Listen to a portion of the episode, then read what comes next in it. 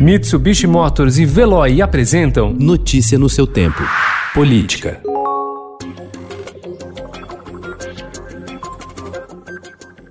Às vésperas do início da campanha municipal, o ex-prefeito carioca Eduardo Paes se tornou réu na Justiça Estadual do Rio de Janeiro por corrupção, lavagem de dinheiro e falsidade ideológica eleitoral. O juiz Flávio Itabaiana, o mesmo do caso das rachadinhas envolvendo o senador Flávio Bolsonaro, aceitou em 31 de agosto a denúncia em que o Ministério Público Eleitoral acusa Paes de receber do grupo Odebrecht, via Caixa 2, mais de 10 milhões de reais em 2012, quando foi candidato candidato à reeleição. Ontem, o Ministério Público cumpriu mandado de busca e apreensão na residência do ex-prefeito na zona sul do Rio de Janeiro.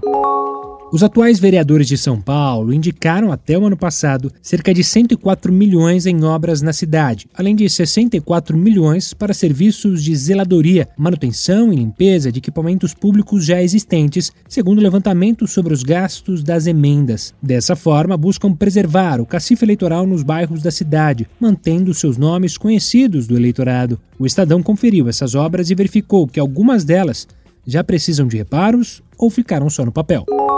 O governador do Distrito Federal, Ibanês Rocha, foi diagnosticado com Covid-19. O teste foi realizado ontem. Ibanês apresentou tosse e coriza durante a madrugada. O governador tinha viajado com um amigo que contraiu a doença. Segundo a assessoria, o governador, que está despachando de casa, fará hoje uma bateria de exames. Até ontem, o número de infectados pelo novo coronavírus no Distrito Federal foi de 171.739. Ao menos 12 governadores já contraíram contraíram o vírus. A tese dos mandatos cruzados, usada pela defesa de Flávio Bolsonaro para manter o foro privilegiado no caso das rachadinhas, cujos fatos investigados são anteriores ao mandato de senador, divide as duas turmas do Supremo Tribunal Federal. Enquanto na primeira turma o entendimento já foi rechaçado em julgamentos anteriores, na segunda, que vai apreciar o caso, há precedente que pode ajudar o senador em sua tentativa de escapar da primeira instância, onde a investigação estaria nas mãos do juiz Flávio Itabaiana, que tem fama de punitivista.